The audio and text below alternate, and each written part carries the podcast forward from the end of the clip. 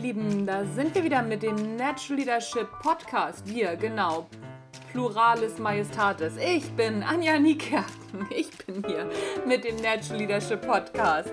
Aber ich sage wir, weil wieder eine Natural Leadership Talk Folge hört. Und zwar habe ich mich unterhalten mit dem Sven Lorenz. Die erste Folge des Interviews, die hörst du in der Folge davor. Und das hier ist jetzt der zweite Teil. Und wir springen gleich rein. Viel Spaß damit!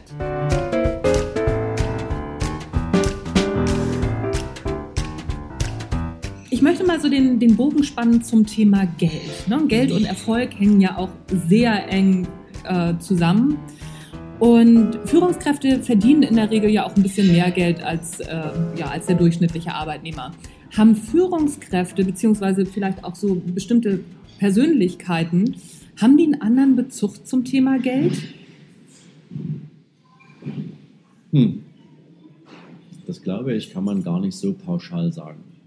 Ich glaube, ähm, das hängt jetzt natürlich was äh, für mich stark davon ab, welches Umfeld hast du als Führungskraft. Mhm. Partizipierst du an dem Erfolg, den du mit deinem Team darstellen kannst, oder bist du ein Gehaltsempfänger und hast eigentlich null Einfluss? Mhm. Ähm, das heißt, für mich ist die Partizipationsrate an Erfolg ein extremer Treiber für Menschen, die sich monetär motiviert mhm. fühlen. Mhm. Ähm, was du hast bei Führungskräften, die viel Geld verdienen. Und das sollen die auch machen. Die tragen eine höhere Verantwortung, gar keine Frage. Ähm, ich glaube, das ist für die wenigsten allerdings so, dass die, die wirklich Führungskraft werden wollen. Also dies aus der eigenen Motivation heraus wollen. Ne? Es gibt ja auch viele Führungskräfte, die werden in die Führungsposition entwickelt. Mach mal so ein Beispiel. Wenn du den, den absoluten Superstar als Verkäufer hast, ja, ähm, dann muss der nicht zwangsläufig die beste Führungskraft sein. Aber in vielen Unternehmen wird Führung genauso aufgesetzt. Mhm. Dass also, du nimmst das, das, das Top-Pferd aus dem Stall und setzt es sozusagen auf die Weide und lässt den sozusagen nur noch Führung machen, ähm, weil der halt gefühlt irgendwie besonders erfolgreich im Geschäft ist. Ja, was macht der? Der wird sich nicht um Führung kümmern, der wird natürlich versuchen, seine eigene Anerkennung weiterhin aus der Quelle zu speisen, für die er äh, gestanden hat ähm, und muss sich Führung hart erarbeiten. Oft ist es natürlich auch so, dass solche Menschen sich eher vom Unternehmen her äh, schieben lassen. Ähm, da ist nicht das Geld die Motivation. Ähm, aber ich glaube natürlich schon, wenn du als Führungskraft viel Geld verdienst, gutes Geld verdienst, egal ob jetzt das ein Festgehalt ist mit einem Bonus hinten dran oder ob das nach oben offen ist, ähm, Führungskräfte oder jeder, der viel Geld verdient, ähm, muss jetzt nicht mal eine Führungskraft sein, mhm. der verändert natürlich auch seinen persönlichen Blick auf das Thema Lebensqualität, auf Lebenshaltungskosten, auf Lifestyle prinzipiell. Und das ist natürlich ein tolles Gefühl, wenn du plötzlich feststellst, ja, ähm, ist jetzt total banal, ne? aber jetzt sagst du einfach, okay, ich gehe jetzt nicht mehr ähm, ein bisschen hinkt, aber äh, ich gehe jetzt halt nicht meine Klamotten bei Adler kaufen, mhm. sondern ich gehe jetzt bei Hugo Boss einkaufen. Mhm. Ne? Das gibt dir ein tolles Gefühl, das macht Spaß, mhm. ähm, hat ein bisschen was auch mit Wertigkeit zu tun, die du deinem Leben geben willst. Ähm, und für viele sind die Themen natürlich materiell besetzt. Kann natürlich auch sein, dass du sagst, ähm, mich motiviert das, ähm, vielleicht auch mehr reisen zu können oder an Orte zu kommen, wo andere nicht hinkommen. Ähm, und solange ich das kann, will ich das tun. Ähm, viel Geld zu haben, erleichtert natürlich die Entscheidungsfreiheit, sich einen Lebensstandard zu, anzueignen, der den eigenen Traumvorstellungen entspricht, ungemein. Mhm. Aber ich glaube ganz ehrlich, dass gerade Führungskräfte, ähm, die den Job mit Leidenschaft machen, ihre, ihre Befriedigung nicht aus dem Einkommen ziehen, sondern darin, was sie in Menschen bewegen. Mhm. Und das, das Geld folgt dann dem Erfolg. Das so, so denke ich darüber. Mhm. Ja, das ist, äh, das ist ein ganz spannender Satz. Das Geld folgt dem Erfolg. Also das äh, muss ich mir auf jeden Fall mal merken. Haben Leute, die ja mehr Geld zur Verfügung haben, gehen die auch automatisch anders mit Geld um? Also so mal Stichwort Verbraucherkredite oder überhaupt Kredite aufzunehmen. Machst du die Erfahrung, dass ähm, Menschen mit mehr Geld da auch einen, einen anderen Umgang mit dem Geld pflegen? Auf jeden Fall.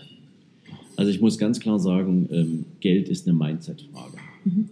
Ähm, also wenn du keine Beziehung zu Geld hast, also wenn du dich auch nicht mit dem Thema auseinandersetzt, was, was habe ich für eine Beziehung zu Geld? Ja, wenn Geld für dich nicht nur irgendwie so ein Tauschmittel ist oder ein Verbrauchswert darstellt, sondern wenn du eine Beziehung zu Geld hast. Ähm, ich habe da mal ein E-Book zugeschrieben, ähm, da ging es um das Thema, ähm, so, wie entsteht eine Beziehung zu Geld und was machst du eigentlich da draus? Und wenn du eine Partnerschaft hast, Mann, Frau, Mann, Mann, Frau, Frau, wie auch immer, dann ist ja die Beziehung nur so gut, wie du sie pflegst.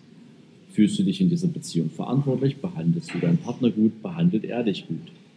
Gehst du mit Geld sozusagen Scheiße um, zu Deutsch, ja, dann wird dich dein Geld genauso behandeln. Das heißt, schmeißt du dein Geld aus dem Fenster, hast du halt keins mehr. Dann macht dich dein Geld auch nicht vermögender. Ganz im Gegenteil, du guckst eben halt am Ende des Monats und denkst, wow, es sind noch viel zu viele Tage für das, was auf meinem Kontostand äh, auf mich wartet. Das heißt, erfolgreiche Menschen, Menschen mit viel Geld, sind deswegen erfolgreich und reich geworden, weil sie sich den Wert ihres Geldes bewusst sind. Und weil sie auch irgendwann mal die Lernkurve hingelernt, äh, hingelegt haben, dass Konsum irgendwie kein Ausgleich für Lebensqualität ist. Ähm, und Menschen, die reich sind, die sind nicht reich geworden, weil man denen das Geld hinterhergeschmissen hat, sondern weil sie Geld behalten haben. Und dann noch eine intelligente Entscheidung getroffen haben, wie sie das Geld investieren. Also wie sie ihrem eigenen Geld die Möglichkeit geben, eine eigene Wertschöpfung zu erzeugen. Ja, ob das jetzt Zinsen sind, ob das jetzt Dividenden auf Aktien sind, ob das eine Wertsteigerung bei einer Immobilieninvestition ist, was auch immer. Mhm. Aber das ist ein Bewusstsein, was, was diese Menschen im Kopf haben. Und ähm, sie wissen auch ganz genau, wie hart man dafür arbeiten muss, dass dieses Geld auch kommt. Mhm. Anders ist das natürlich so bei den klassischen Erbengenerationen, die gegebenenfalls wenn sie nicht gerade irgendwie im heimischen Unternehmen oder im familiären Unternehmen eine verantwortungsvolle Aufgabe übernehmen oder übernommen haben, die jetzt so von Berufswegen Erbe sind, ja, oder Sohn oder Tochter. Äh, zum Glück gibt es da nicht so viele, äh, die sich ausschließlich damit im Leben zufrieden geben. Aber die haben keine Beziehung zu Geld. Die schmeißen es aus dem Fenster, die leben in Saus und Braus. Irgendwie sind das so die permanenten Party-People. Ähm, solange denen damit nichts Schlimmes passiert, ist es auch gut so, mhm. aber ähm, das hat mit Wertigkeit da nichts zu tun. Mhm. Mhm. Prinzipiell ist es aber echt so, wenn du hart für dein Geld arbeitest, dann kriegt das Geld einen Wert und dann lässt du auch dein Geld für dich arbeiten ähm, in, die, in der einen oder anderen Art und Weise. Ähm, viel, viel spannender ist dann für mich eher die Frage, wen ziehst du dabei zu Rate? Mhm. Naja, dich natürlich auf jeden Fall. Ähm, das, ist, das ist ja überhaupt keine Frage. Aber ich komme nochmal auf dieses Thema zurück. Das ist ja auch ähm, im Grunde genommen das Thema, was äh, meine Oma mir immer schon gesagt hat. Äh, von Reichen kann man das sparen lernen, oder? Ja, genau, das ist der Punkt. Ähm, ich mache mal ein simples Beispiel, was ich selbst erlebt habe. Ähm, als ich noch jung und naiv war und ähm, gutes Geld verdient habe und viel Geld verdient habe, da war natürlich auch viel Geld verdient für mich ein Anspruch, dem ich gefolgt bin ähm, weil ich aber eben auch in einer unternehmerischen Struktur tätig war, die mir durch Bonuszahlungen etc. Ähm, meinen Erfolg honoriert hat. Und ich fand Uhren zum Beispiel immer total schick. Und ähm, als ich angefangen habe, richtig gutes Geld zu verdienen, dann wollte ich mir auch eine gute Uhr kaufen, weil ich habe mal irgendwann so einen, so einen typisch schnöden Satz gehört, der einzige Schmuck eines Mannes ist eine teure Uhr. So. Also habe ich mir damals eine Panerei gekauft. Mhm. Ähm, die kam damals, glaube ich, 6000 Euro. War mhm. für mich eine riesen Ausgabe. Mhm. Und ich habe mich auf diese Ausgabe irre gefreut. Ja, wer freut sich darauf, 6000 Euro auszugeben? Wie bekloppt muss man sein? Ja? So. Ich habe diese Uhr gekauft. Ich hatte sie, ähm, ich habe sie nach Hause sozusagen getragen. Ähm, und war total stolz, die zu besitzen, hatte die am Handgelenk und 14 Tage später war das völlig normal. Sie besaß für mich nicht mehr den Wert, mir Freude zu machen. Ich habe mir etwas gegönnt, was ich unbedingt haben wollte, ähm, aber damit war es das dann auch. So. Und ich habe festgestellt, und ähm, wie viele andere Menschen, die ich kenne, auch, viele große Top-Kunden, die wir betreuen, ähm, ob das jetzt irgendwelche Promis sind, ob das irgendwelche Superstars im Fußball sind, was auch immer. Ähm, viele von denen lernen sehr, sehr schnell ähm, das materielle äh, ähm, Ausgaben oder das materielle Anschaffungen wirklich eine extrem kurze Halbwertszeit haben, wo sie dir Befriedigung verschaffen, dann gehören sie zu deinem Leben dazu, dann sind sie normal und da spielt es keine Rolle, ob es ein Ferrari ist oder ob das eine Villa ist. Ähm, was du hast, das hast du dann, aber daraus, daraus zehrst du nicht, wenn es ums Thema Glück geht. Mhm. Und für mich ist das einfach so, dass jetzt das eine ganz andere Bedeutung in meinem Leben hat. Heißt also, ähm, ich gebe kein Geld aus für Blödsinn, für Dinge, die ich nicht brauche. Ähm, das können Menschen machen, die ihr Ego darüber definieren, aber ähm, für mich ist das kein Thema mehr. Und auch für viele Menschen, die gutes und viel Geld haben, spielt das keine Rolle mehr. Die definieren sich nicht über materiellen Besitz. Mhm. Das sind dann eher so echt die Spieler, die, die, die es noch nicht gelernt haben, die dann auch mal irgendwann dahin kommen. Aber das, das ist so meine Erkenntnis dazu. Mhm. Okay. Ähm, was denkst du, warum ist das Thema Geld in Deutschland immer noch so negativ besetzt? Ähm, während in den USA Geld ja eine ganz andere Rolle spielt zum Beispiel, aber in Deutschland ist es ja schon noch so ein, ah, also wenn du nur für Geld arbeitest, dann, ne, so der arbeitet ja nur für Geld, ist ja auch schon wieder ein Schimpfwort. Also und was in meinen Augen eigentlich gar keinen Sinn macht. Ja, das hat natürlich auch ganz, ganz viel mit der deutschen Geschichte zu tun. Und ähm, ob das jetzt Karl Marx war, der da schon ähm, eine extrem ähm, harte Meinung zum Thema Geld hatte, ähm, ob das natürlich auch die Art und Weise war, wie Menschen in Deutschland erzogen wurden. Ähm, wenn du dir anschaust, wie Unternehmerfamilien in Deutschland entstanden sind, ähm, als sozusagen dann mit der Dampfmaschine und mhm. anderen technischen Errungenschaften Vereinfachungen in den Produktionsprozessen angefangen haben, Einzug zu halten, dann brauchten wir in den Unternehmen, die damit gearbeitet haben, natürlich hörige Arbeitnehmer. Menschen, die einfach nur das tun, was sie gesagt bekommen, das aber gut und die funktionieren. Das wolltest du nicht. Du wolltest nicht jemanden, der noch mitspricht. Du wolltest keinen haben, der dieses Thema äh, irgendwie hinterfragt, sondern wir wollten eine arbeitnehmerorientierte äh, Gesellschaft haben. So, das hat natürlich auch dazu geführt, dass sowas Einzug in unser Bildungssystem ge genommen hat. Ähm, wenn du dir unser Bildungssystem anschaust, dann hast du, ich glaube, in 99 Prozent der verschiedenen Bildungsträger und Bildungssysteme in unserem äh, äh, in Deutschland oder im deutschsprachigen Raum allgemein keine ökonomische Grundbildung. Und damit hast du auch keinen Schüler, der die Schule verlässt und die Alternative im Kopf hat, ich könnte auch ein Unternehmen aufbauen. Ähm, das heißt, auch in Deutschland wird natürlich der Unternehmer schon immer irgendwie als der Kapitalist betrachtet. Das ist der, der andere Menschen ausbeutet, nicht der, der den Karren zieht und ohne den nichts läuft und nicht der, der anderen Menschen Arbeitsplätze gibt. Ich nehme jetzt mal so ein Beispiel, das bog ich mir gerade aus ähm, von einem meiner Mentoren. Ähm, der hat mal so dieses Beispiel gebracht. Viele kennen so diesen Film Wilde Kerle. Mhm. So deutscher deutsche mhm. Kinderfilm oder Teenagerfilm. Ähm, und in dem wurde der Uwe Ochsenknecht als Unternehmer dargestellt. Mhm. Hinter einem mega fetten, schwarzen Schreibtisch im dicken Ledersessel, der ausschließlich so ein bisschen die miese Betrügerattitüde hatte. Ähm, und dieses Bild vermitteln Menschen in Deutschland, jungen Menschen, über Unternehmer. Also guck dir an, egal wo du hinguckst, ein richtiger Unternehmer wird immer als der miese Typ dargestellt. Ähm, ja, und so entsteht natürlich auch so, ein, so eine Grundeinstellung zum Thema Geld. Reiche Menschen werden nicht dafür bewundert, dass sie etwas Überlebensfähiges als Unternehmen auf die Beine gestellt haben, was Spuren hinterlässt, was anderen Menschen eine Existenzgrundlage sichert, sondern es wird hingestellt als der verdient damit so viel Geld, das kann gar nicht gerecht zugehen. Und das ist überhaupt nicht in Ordnung. Ja? Ähm, und deswegen kommen natürlich auch solche Geschichten in Deutschland zustande, wie ähm, dass du mit deiner Berufsausbildung automatisch eingetrichtert kriegst, über dein Gehalt sprichst du nicht. Das ist in der unternehmerischen Kultur in Deutschland verwurzelt. Wir sprechen im Unternehmen nicht darüber, was ich verdiene. Du hast gerade angesprochen, in Amerika, da feiern sich Freunde gegenseitig, im Unternehmen. Der eine sagt, ich verdiene 50.000 Dollar und der andere sagt, ich verdiene 70. Und da sagt der 50, ich freue mich für dich. Wie hast du das gemacht? Mhm. Und dann nimmt er daraus eine Motivation, ebenfalls 70.000 Dollar verdienen zu wollen. Die haben da ein völlig anderes Mindset im Kopf. Die freuen sich über den Erfolg, der, den jemand anders hat, weil es dort so dieser American Way of Life eben einfach auch vom Storytelling her möglich macht. Mhm. Mhm. Ja, das stimmt. Ähm, Deutschland hat da nicht so die Kultur, dass man alles schaffen kann, wenn man will, im Vergleich zu Amerika. Das ist richtig. Ich habe ähm, da so ein, so ein Bild im Kopf, beziehungsweise so eine Geschichte im Kopf, ähm, dass mein Sohn irgendwann mal eine Rechnung von mir in die Hand gekriegt hat, die ich gerade einem Kunden schicken wollte. Und dann sagte er zu mir so, oh Mann, Mama, wir sind reich.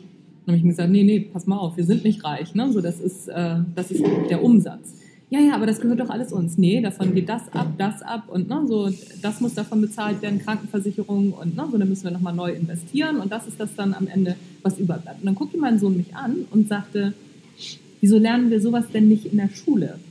Und das ist, glaube ich, ein sehr, äh, ein sehr, sehr großes Thema auch. Ne? So, dass der Umgang mit Geld, beziehungsweise auch, was man ja, was, was man verdient und was davon nachher auch alles abgeht, dass das den Kindern eigentlich auch beigebracht werden sollte. Das stimmt, was du da sagst. Mhm. Gehen wir nochmal zum Thema Führung zurück. Der Sprung ist jetzt vielleicht ein bisschen hart, aber das kriegen wir, glaube ich, hin. Ähm, wie siehst du die Zukunft von Führung in Deutschland und in deutschen Unternehmen? Also es wird sich ja in den nächsten Jahren richtig was tun. Wir beide kommen ursprünglich aus der Banklandschaft. Wir sehen da gerade Umbrüche, die ziemlich, ziemlich hart sind. Was glaubst du, wo geht die Reise hin? In Deutschland, in Unternehmen und gerade in puncto Führung? Da könnte ich jetzt wahrscheinlich eine Stunde zu referieren. Ähm, ich glaube, dass es viele unternehmerische Strukturen, so wie wir sie heute haben, in der Zukunft gar nicht mehr geben wird. Das ist für mich schon mal so ein Fakt, weil ähm, diese gesamte Internetentwicklung eine Dramatik entwickelt hat, ähm, die es möglich macht, ganz, ganz viele Dinge outzusourcen, neu zu verteilen, Eigenverantwortung zu fördern ähm, und demzufolge, dass so dieses, dieses klassische Prinzip hierarchischer Führungsstrukturen mhm. überflüssig macht. Mhm. Ähm, das Spannende ist, dass es aber das ist jetzt mein Leitbild oder mein, meine, meine Wahrnehmung, mhm. dass es in vielen Unternehmen immer noch nicht angekommen ist. Während es in anderen Unternehmen, ähm, ich mache das Beispiel USA, seit vielen Jahrzehnten schon gelebte Strategie ist.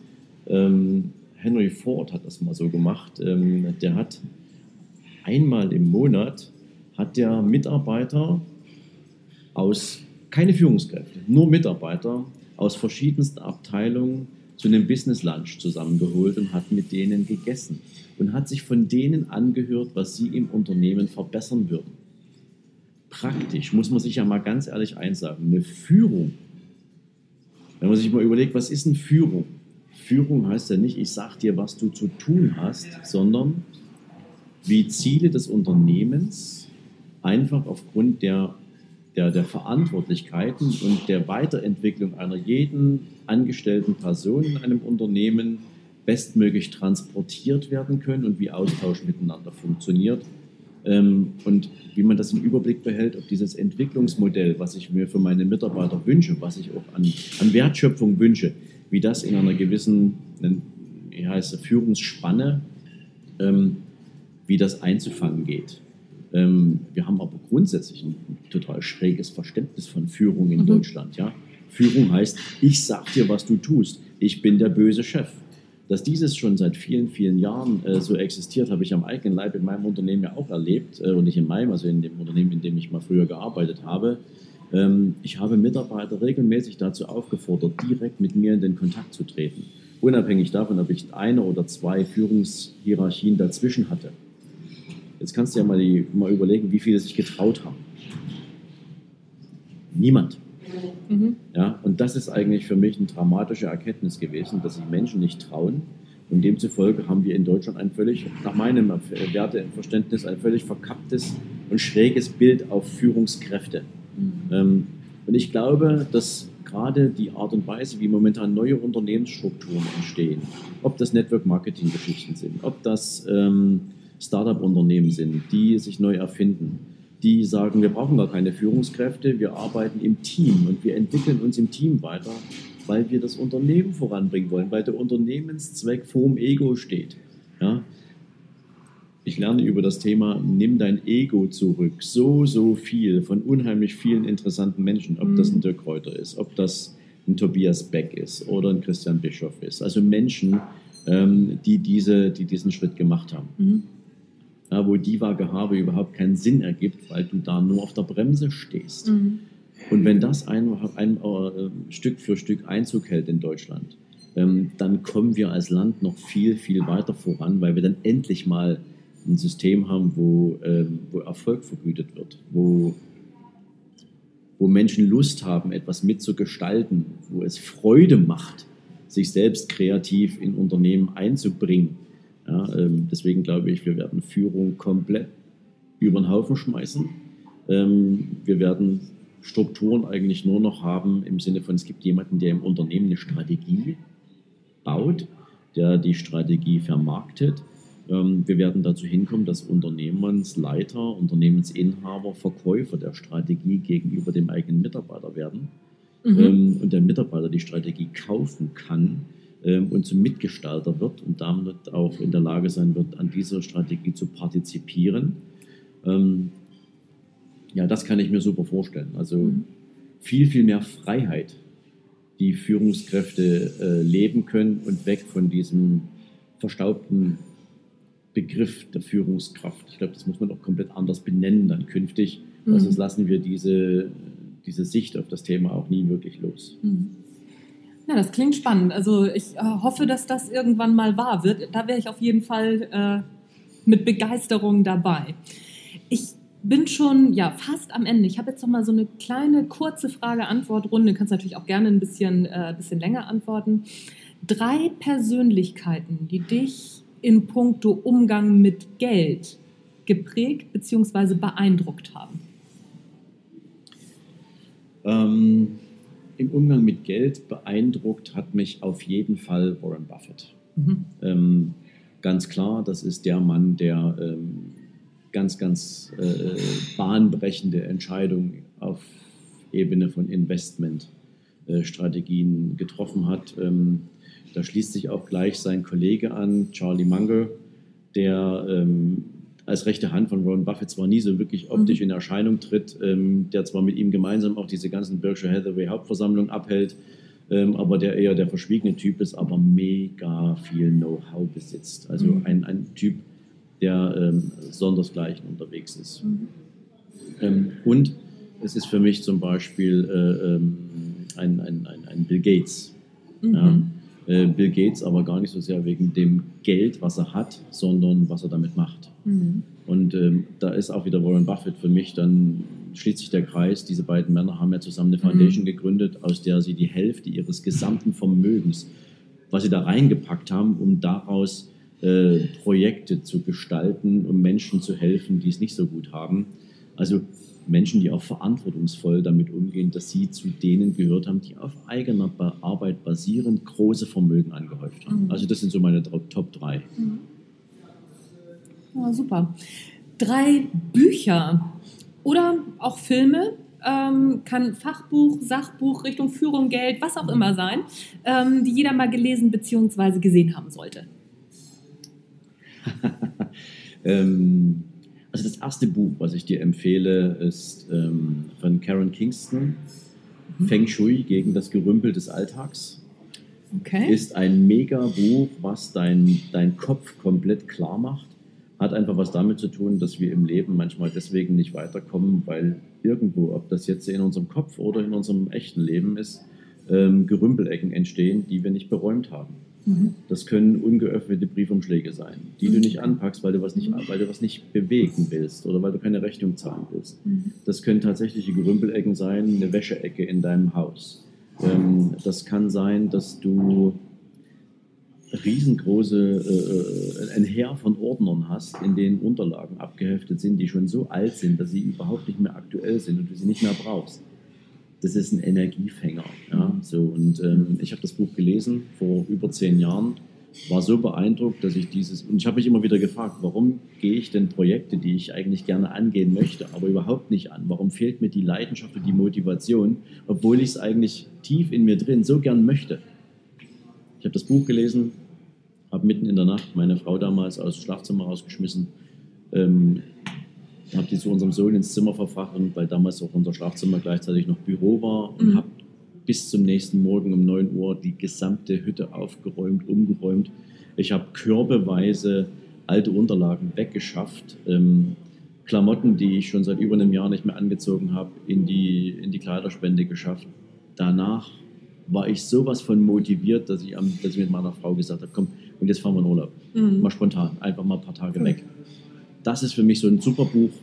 Menschen, die sich momentan äh, vielleicht auch mit einem, ja, in, in, so einem persönlichen Wandlungsprozess befinden, ähm, sei es jetzt darum, meinetwegen die, den Job als Angestellter an den Nagel zu hängen und ein eigenes Unternehmen zu gründen oder die vor anderen bahnbrechenden Entscheidungen im Leben stehen, den kann ich das Buch empfehlen, auch von John Strelecki. Wir hatten vorhin mal The Big Five for Life, ja. aber ähm, der hat ein Buch geschrieben, was meine unternehmerische Aktivität eingeläutet hat, was mir den Abschied von der Bank extrem erleichtert hat. Das Buch heißt Das Café am Rande der Welt. Ist ein Augenöffner, wenn du dich damit auseinandersetzen willst, wie du dein Leben neu in die Hände nehmen kannst und welche Einflussfaktoren dafür sorgen, dass du auf der Stelle trittst. Mhm. Das ist so ein echtes, so ein Bewusstmacher.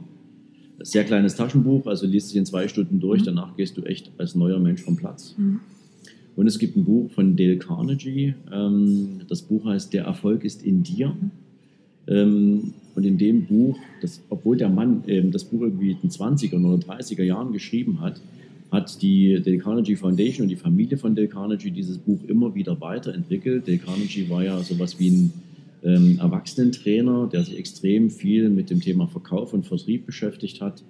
Ähm, und der räumt sozusagen in diesem Buch mal so dein Mindset auf. Ja? Mhm. Und der stellt das mal auf den Prüfstand. Und du entdeckst da drin ganz, ganz viele Dinge, die du in deinem Leben ändern kannst. Mhm. Und nur ein Wort noch, gibt sogar eine vierte Buchempfehlung, äh, Timothy Ferris mit äh, Die Vier-Stunden-Woche. Ja, die Vier-Stunden-Woche, ähm, die muss auch einfach damit rein. Aber wirklich alle, alle drei Bücher, die du vorher genannt hast, kann ich nur unterschreiben. Ähm, ganz, ganz tolle Bücher. Wobei, äh, das Feng Shui-Buch, das kenne ich nicht. Witzigerweise habe ich äh, in der vorletzten Folge oder in den vorletzten Mittwochsgedanken äh, das Thema gehabt, Ordnung schafft Klarheit. Das passt da ja hervorragend rein. Ja, das war's mit dem Interview, mit dem Natural Leadership Talk mit Sven Lorenz. Sven, vielen Dank, dass du dein Wissen mit uns geteilt hast.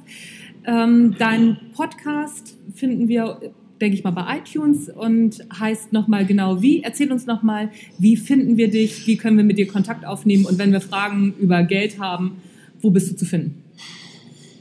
Ja, also ähm, vielen Dank erstmal. Auch an dich war ein sehr, sehr interessantes Interview. Ähm, ich habe selten so gern äh, auch mit meiner eigenen Sicht auf die Dinge in einem Interview als Gast gesessen. Ähm, weil es macht immer Spaß, sich auch mit jemandem zu unterhalten, der so eine ähnliche Vergangenheit äh, hat und der viele Dinge auch wiedererkennt, die man selbst erlebt hat.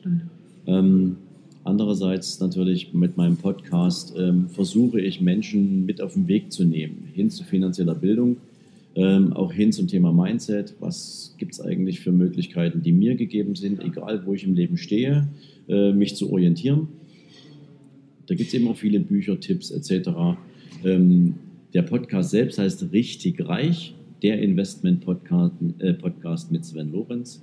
Ähm, du findest ihn in iTunes, du findest ihn, glaube ich, sogar im Google Play Store. Du müsstest ihn auf jeden Fall finden jetzt bei Spotify. Ähm, also damit eigentlich du die, die großen Player, äh, wo du Podcasts hören kannst, ähm, findest du. Du findest mich auf meiner Facebook-Fanpage ähm, unter Sven Lorenz beziehungsweise unter Richtig Reich.